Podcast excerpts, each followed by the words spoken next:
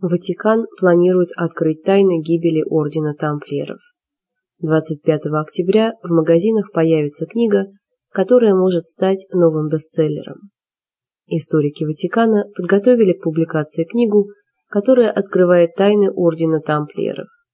Основой книги стал Шинонский свиток, сенсационный документ, который обнаружили историки шесть лет назад в архивах Ватикана.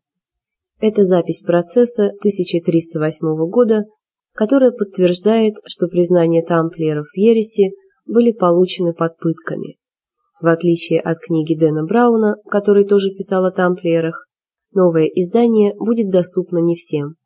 Тираж книги всего 799 экземпляров, а его цена почти 6 тысяч евро.